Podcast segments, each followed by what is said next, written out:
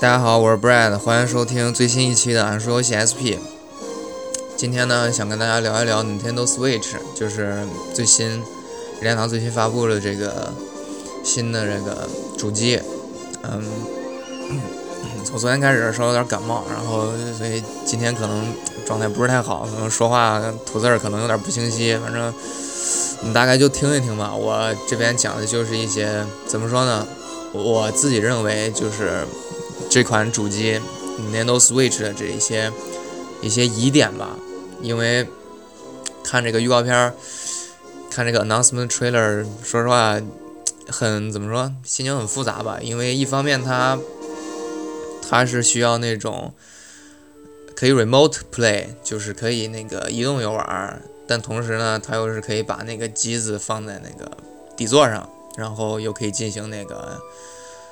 呃，console 就是家用机式的那种玩法，所以一方面我是从那个硬件过来的嘛，所以我比较关心机器的性能，然后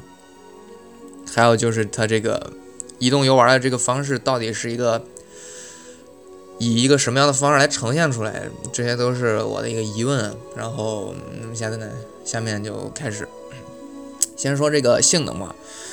呃，大概查了一下，昨天，嗯，也很快就查了一下下，因为那个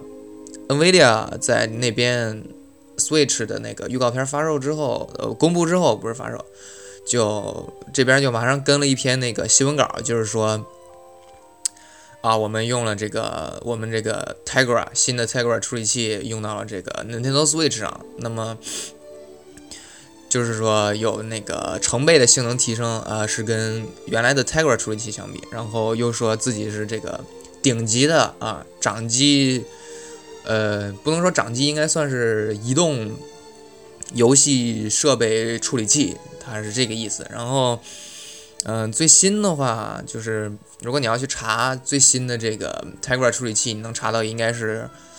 NVIDIA 在那个二零一六年八月二十三号发布了那个。Parker 代号是核心代号是 Parker，然后用的是那个 Pascal，就是那个新一代的帕斯卡尔架构，呃，名字暂定是 PX2，然后它现在用到了超级超汽车超级电脑上，然后以及它的那个呃 Jetson 的那个嵌入式开发平台上，整体性能呢，呃，官方给出的那个性能参考是。和那个苹果的 A9X 处理器，以及那个华为的麒麟950相比是，呃，还有这个三星的猎户座8890这三款处理器相比，然后就是提升了百分之六十七，然后跟骁龙820相比，性能提升了百分之一百五，也就是说，从手机这方面来看，这款 PX2 处理器还是非常强劲的，在性能方面。不过问题就是，一个是功耗，呃，NVIDIA 方面没有明说，呃，但是那个有一个表格，就是昨天在微博上应该能看到，那个表格上面写的是大概有两百五十瓦 TDP，这个挺吓人的，反正，因为你不可能一个手机或者说是那个掌机，那就是 Switch 那个掌机，你做到两百五十瓦的 TDP，这也太可怕了，你你即使是。你即使放到那儿，就放在一个非常怎么说，空气流通还算不错的空间，然后你放到那儿，就这个散热就已经是有一些需要考虑的地方了。所你即使是拿到手上，然后很复杂的那种环境，一会儿在火车，一会儿在，一会儿在飞机，甚至是一些别的地方，你去你去这个兼顾散热，而且你还要做到轻薄之类的，我觉得这个。这是一件非常难以，就是按照现在的这个技术条件来讲，是一件非常难以做到的事情。而且这么大一个东西，呃，你要是用平板设备那种便携设备的小电池，估计可能几分钟就没电了。所以，一种猜测就是，Nintendo Switch 的这个底座用的是 PX2 处理器，然后。呃，这个平板就用的应该是怎么说？可能会是骁龙八二零这个级别，或者说是猎户座八八九零，或者说是苹果的 A 九 X，起码得是这个级别吧。这样的话，一部分一部分画质上的这个优势能保能保证，另外一部分就是它这个呃多工处理的性能，因为你不可能就光平板只是去运行游戏，你肯定还要呃如果说有这个任天任天堂还保留这个 Game Party 的这个功能的话，它可能还要后台去运作一些东西，也就是说平板的这个性能也需要保证。呃，总体而言就是呃 NVIDIA 这个 SOC 就需要。就需要在那个，就需要有两套方案，一方一套方案是放在这个底座上，另一套方案是放在这平板上。呃，当然了，这个前提就是说，我们我们可以确定，就是当然现在不确定啊，就是说我们可以确定，NVIDIA 是跟那个任天堂进行了深度合作，然后既在底座上做的做了这个芯片组，然后又在这个平板上做了芯片组。接下来是这个 console 本身，就是机器本身的一些问题，就是。最想吐槽的其实就是这个卡槽，因为你看现在现在的这些家用机，呃，包括以前的 V，都是用这个 disk 就光碟嘛，就是 Xbox One 啊，然后 PS 四啊，然后 PS 三、Xbox 三六零这些啊，还有 V 跟 VU 用的都是光碟模式。现在呢就变成了卡槽模式，卡槽模式就意味着就是说底座它不它不承担这个游戏内容的。读取工作，而是完全将这个游戏的内容的读取放到了这个平板上。那么也就是意味着，你一旦把这个平板从这个底座上拿开，这个底座就是个就是个呃那个显卡性能扩展槽，就就是说没有这个平板之后，这个东西就没有任何意义意义存在。然后就是。然后就是这个游戏的继承游玩，就是刚才说的那个 Remote Play，PS 四跟 PS Vita 这个 Remote Play 是通过那个互联网，就是你在这边呃你在家里边把这个 PS 开开，开开之后，然后 PSV 是类似于那种 Xbox 的那个串流的功能，然后你需要联网然后才能玩。然后这边的话，Nintendo Switch 的话就是。呃，你的卡带集成在那个平板上，所以说你直接拿着平板就可以走。然后家里的话就只是个单纯的那个底座，呃，没有任何实际的那个内容传输或者之类的功效。啊，当然了，只是我的一些想法，也也不也不排除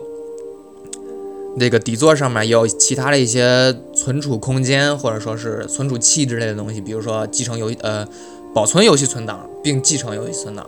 以及。呃，游戏 DLC 啊之类的那些东西，然后都保存在这个底座上。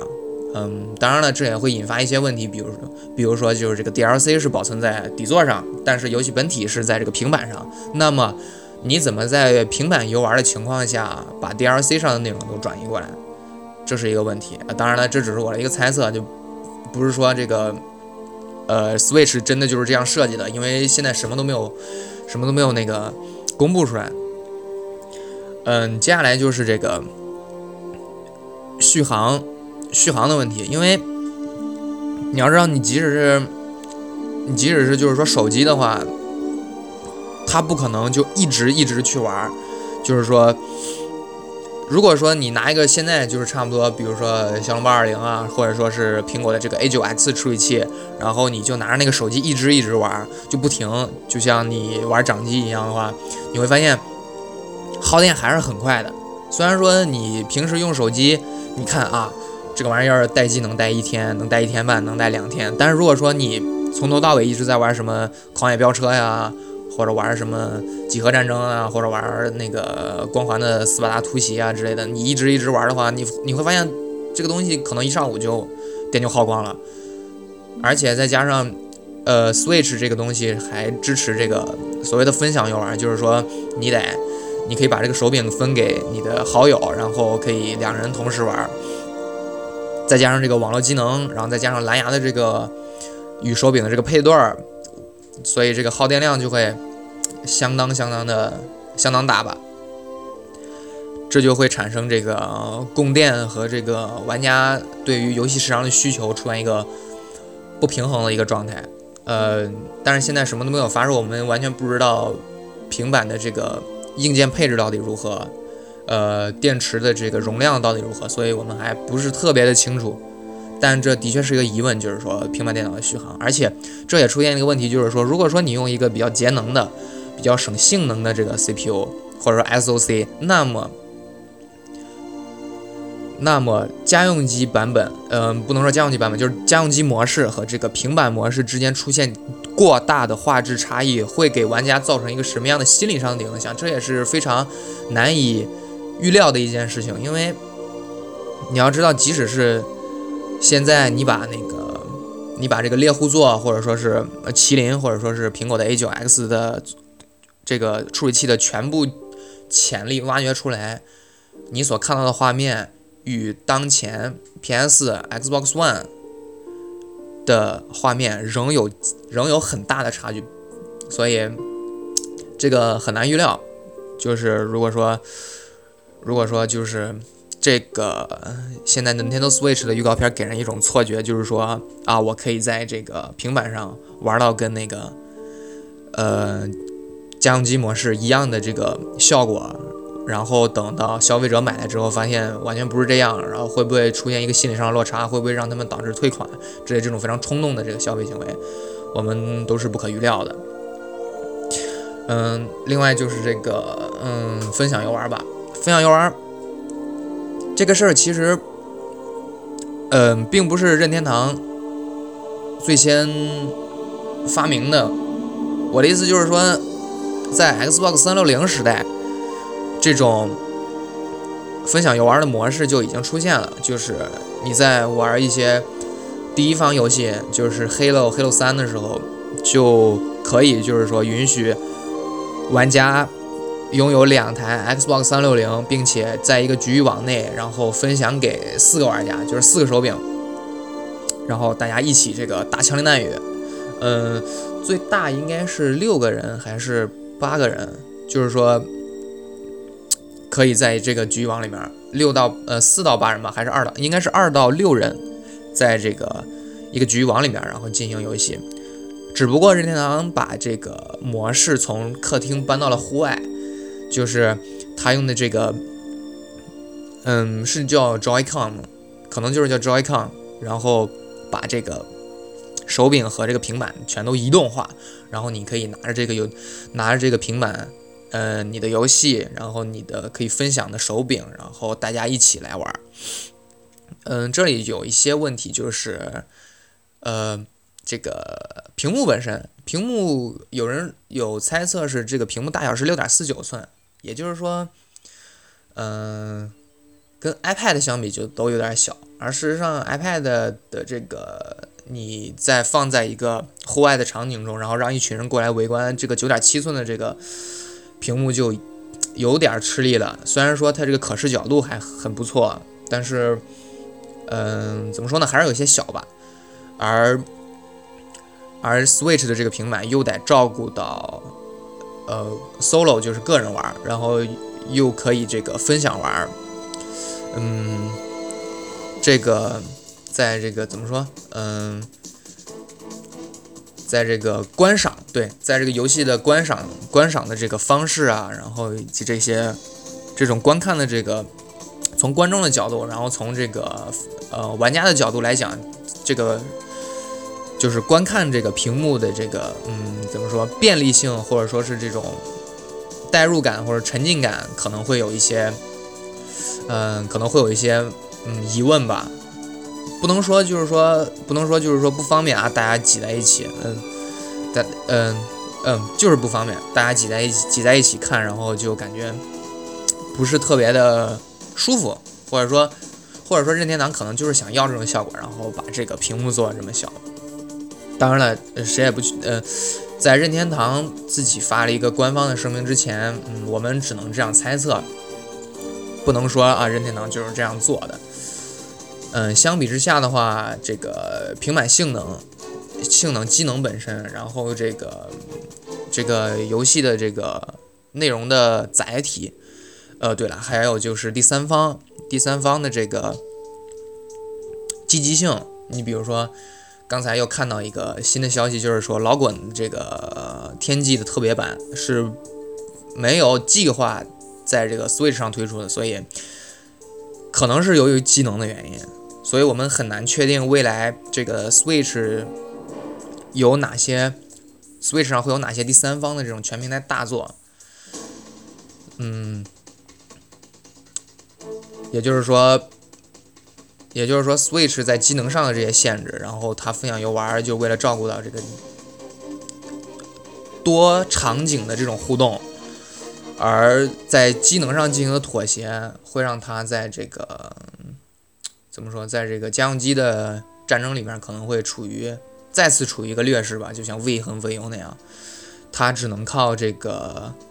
第一方或者说是这种娱乐性、纯娱乐性、纯 gameplay 更强的这个第一方的作品，或者说这种任天堂风格的作品来维持它的这个